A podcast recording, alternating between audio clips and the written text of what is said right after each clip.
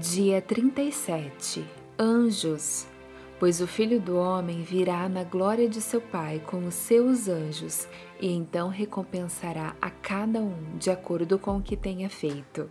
Mateus 16, versículo 27.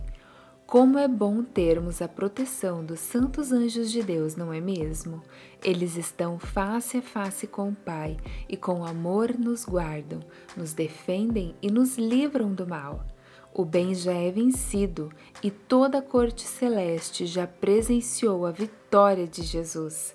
Logo após Jesus ser tentado por 40 dias no deserto, os anjos vieram prontamente e serviram a Jesus. E naquele dia, estes anjos do Senhor participarão de um momento único e abençoado, que é quando Jesus vier em glória para nos buscar eles, os anjos, anunciarão o próprio Cristo.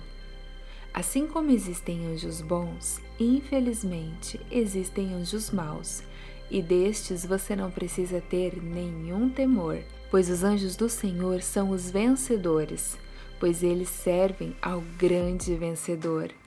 A presença dos anjos do Senhor é sempre para o nosso bem, nossa felicidade e salvação.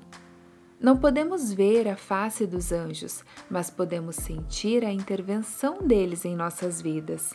E eles gostam de ficar aonde há espaço para a presença de Jesus. Batalham pelo povo do Senhor, batalham por você e por mim.